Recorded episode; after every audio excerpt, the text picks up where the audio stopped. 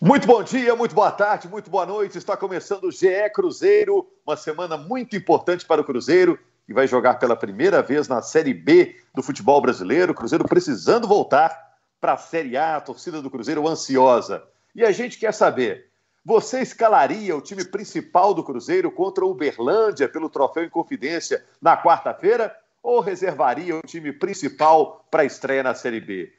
Cruzeiro está pronto para o grande desafio do ano, a luta para a volta à elite do futebol brasileiro?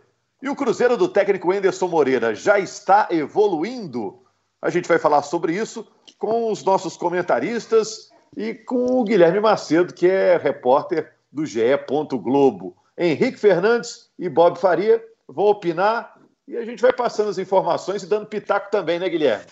Ninguém de ferro, fala, né? É, fala, Rogério, Henrique, Bob, tudo bem? É, aí, semana importante para o Cruzeiro, jogo na quarta, mas o foco é tudo no sábado. E agora, definitivamente, começa o ano para o Cruzeiro, né?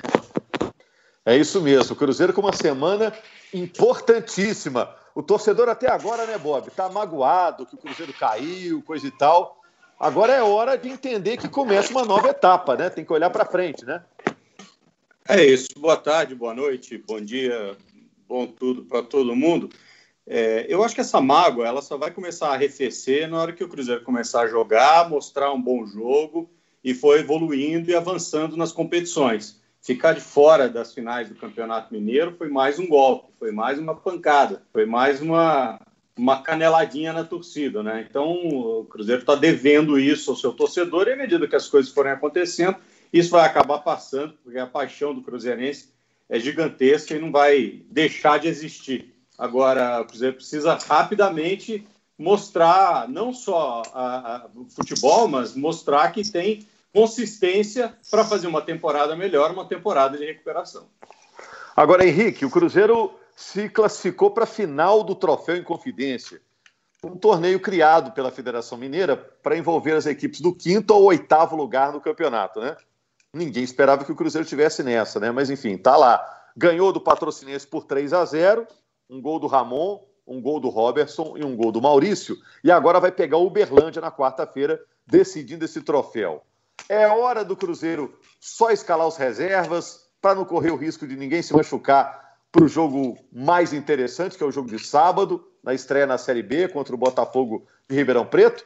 Ou tem que encarar como uma oportunidade para deixar o time nos cascos para estrear bem na Série B? O que, que você acha? Um abraço, Rogério, Bob, Gui Macedo, a todos que nos acompanham. É, a gente já vinha falando, né? O troféu de confidência é uma ideia legal para os clubes do interior, manter eles em atividade, cria ali uma competição para uma vaga possível na Copa do Brasil, né? Uma quinta vaga que pode ser aberta pela CBF. Embora a gente não saiba exatamente como vai ficar a Copa do Brasil para o ano que vem. É, mas assim, para o Cruzeiro é realmente a chance de, de, melhorar o time, montar o time, melhorar a montagem pensando na Série B do Campeonato Brasileiro, né? É, acho que o Enderson já fez, já deu sinais de que é isso que ele pretende, já fez assim no último fim de semana, em que ele deu um pouco mais de minuto para algum jogador que precisava em que ele poupou algumas certezas que ele já tem no time, o Regis, uma delas, delas por exemplo, talvez até o Ariel, né? No jogo do fim de semana ele usou Jadson com Jean. E acho que, sem dúvida alguma, assim, o time dele é um time que me parece cada vez mais pronto. E essa é a hora de utilizar jogo, que é um treinamento de qualidade, é mais do que o treino coletivo, mais do que o treino do dia a dia, para montar um time efetivamente. E acho que na quarta ele vai aproveitar essa chance de novo. Poupando quem tem que poupar, no jogo, por exemplo, você forçar o Marcelo Moreno, para você botar um Regis e desgastá-lo, mas observando e tentando achar soluções.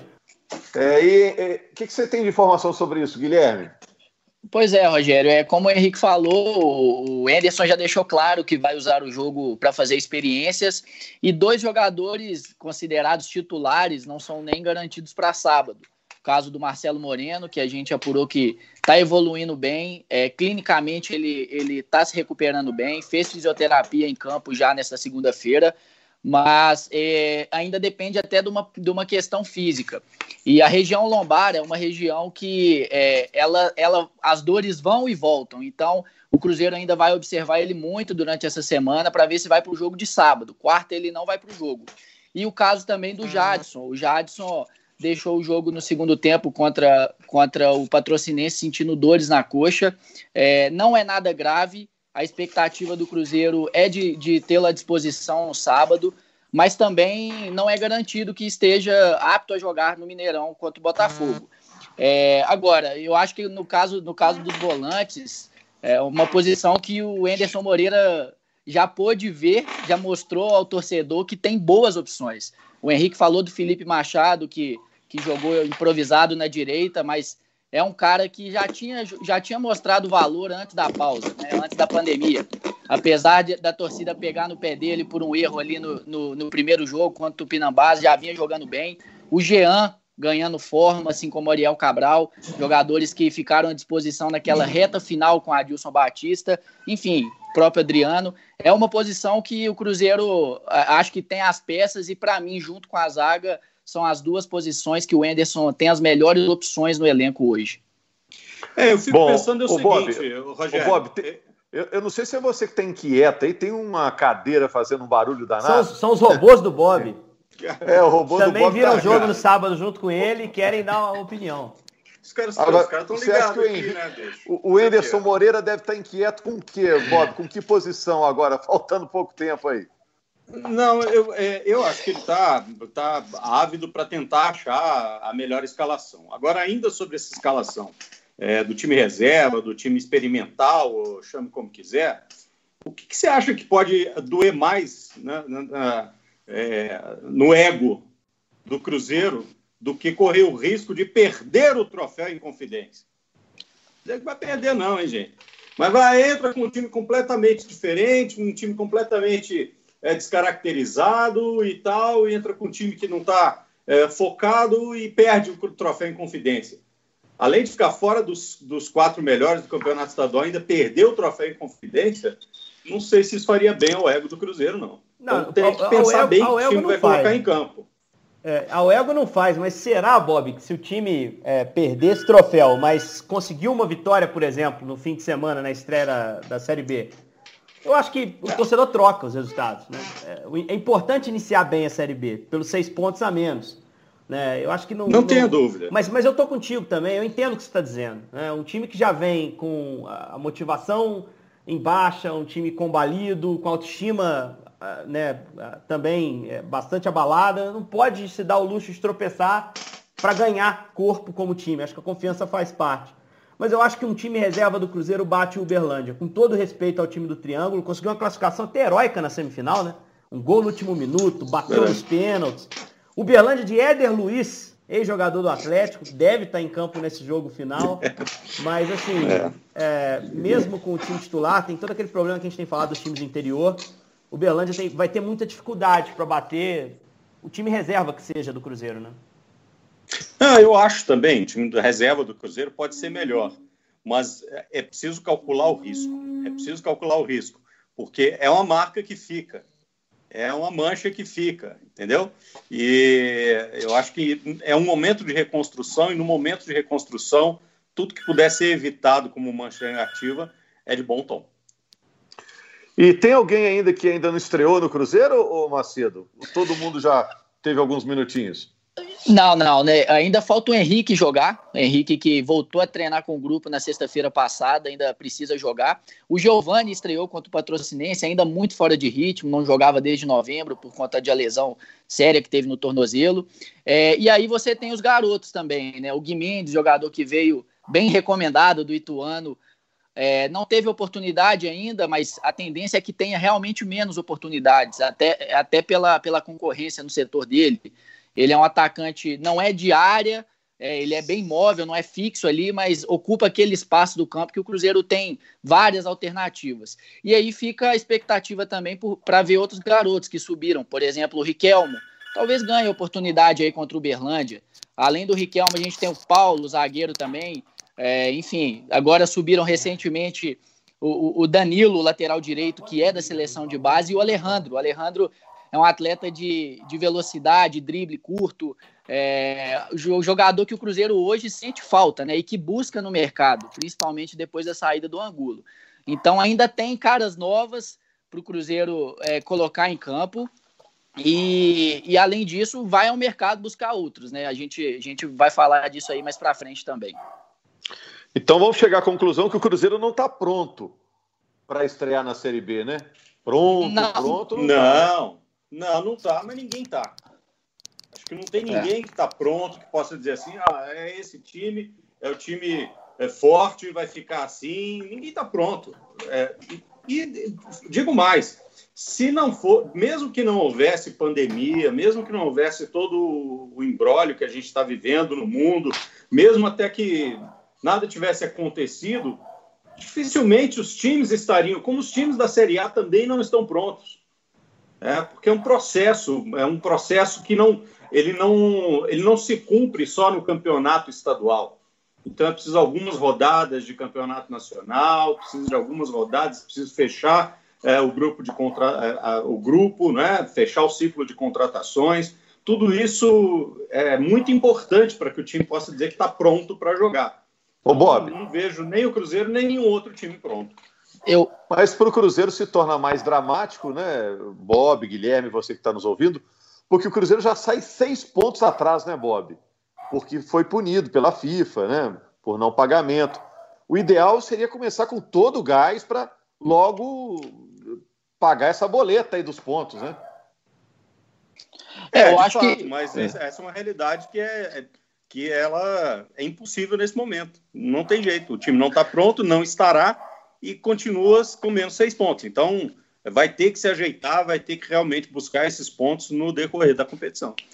É, eu, eu acho assim que o Enderson foi muito feliz na entrevista coletiva depois do jogo contra o Patrocinense. Ele foi perguntado se o time está pronto, ele falou: pronto não está, mas está preparado. E eu acho que é isso. O Cruzeiro vem crescendo com o Enderson Moreira, a gente falou, mostra uma ideia de jogo que é muito clara e que vai melhorar ainda mais, porque joga muito diferente do que jogava com Adilson Batista, tem várias peças para chegar, mas é, é, o que o Bob falou, os outros times também não estão preparados. E eu acho que é um trabalho psicológico, acima de tudo, que o Enderson vem fazendo com, com o grupo, e tem que fazer realmente. É, ele já falou, o Cruzeiro pode ficar numa situação fora dos quatro primeiros por dez rodadas. Né? O Cruzeiro vai largar com menos seis. Não adianta, o Cruzeiro vai ficar quatro, cinco rodadas na zona de rebaixamento ou bem próximo dela, mesmo que ganhe todos os jogos. Então, o torcedor do Cruzeiro tem que, tem que é, é, ter isso em mente e principalmente o grupo, né? Porque tropeços são normais, principalmente até uma consolidação de trabalho. A Série B é difícil, é pegada. Então, o Cruzeiro tem que saber assimilar os pontos perdidos, principalmente nesse início difícil que vai ter. Você acha, Bob, que o Cruzeiro já está evoluindo com o Enderson? Já está melhorando partida a partida? Acho. Agora, é, é, importante a gente pensar o seguinte: é, evoluir de 0 para 5 é muito mais fácil do que de 5 para 6. Entende o que eu quero dizer? A rampa ela vai ficando cada vez mais íngreme. Isso. íngreme. O Cruzeiro estava num estágio muito ruim. O estágio do Cruzeiro de preparação era muito fraco. O elenco era muito fraco, muito despreparado. Então, partiu de um ponto zero até um ponto de organização mínima. E esse ponto de organização mínima, eu acho que é trabalho do Anderson, sem dúvida alguma. Agora, daí a chegar ao ponto 10, vai ficando cada vez mais difícil. Mas, de fato, está havendo uma evolução, sim, bastante natural. Você concorda, Henrique? Não, eu acho que o time tem crescido porque eu acredito muito em processo, em desenvolvimento de time em treino e jogo. E quando você entrega um elenco, está sendo melhorado, e até por isso não dá para esperar um time pronto, né? O Cruzeiro ainda tem jogador para estrear. A um treinador com qualidade como o Anderson, a coisa vai acabar acontecendo. Vai levar um tempo, mas vai acabar acontecendo. Agora, é inegável que não só o desempenho melhorou, como alguns resultados melhoraram. Hoje o Cruzeiro é um time mais confiável contra o adversário do interior do que aquele time do Adilson. O time do Adilson talvez fosse a Poços e não conseguisse voltar nem com 1 a 0 no placar. Né? É lógico que o Denison também levou uma certa sorte, tomou bola na trave, mas a Caldense é um bom time. E ele conseguiu ganhar. Né? Então acho que isso aí. Isso aí não dá para tirar do trabalho do Enerson no início. Né? Os jogadores já começam a compreender melhor. Aqueles que chegaram, alguns estão chegando bem. O caso do Regis, para mim, é o mais emblemático. É um tipo de jogador que faltou a Dilson.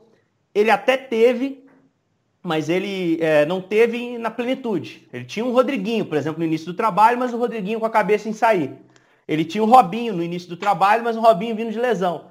Uh, o Enderson parece ter um Regis que sabe que vai jogar a Série B no Cruzeiro e que quer fazer o melhor. E que está conseguindo em campo. Então acho que a evolução do time passa por isso também.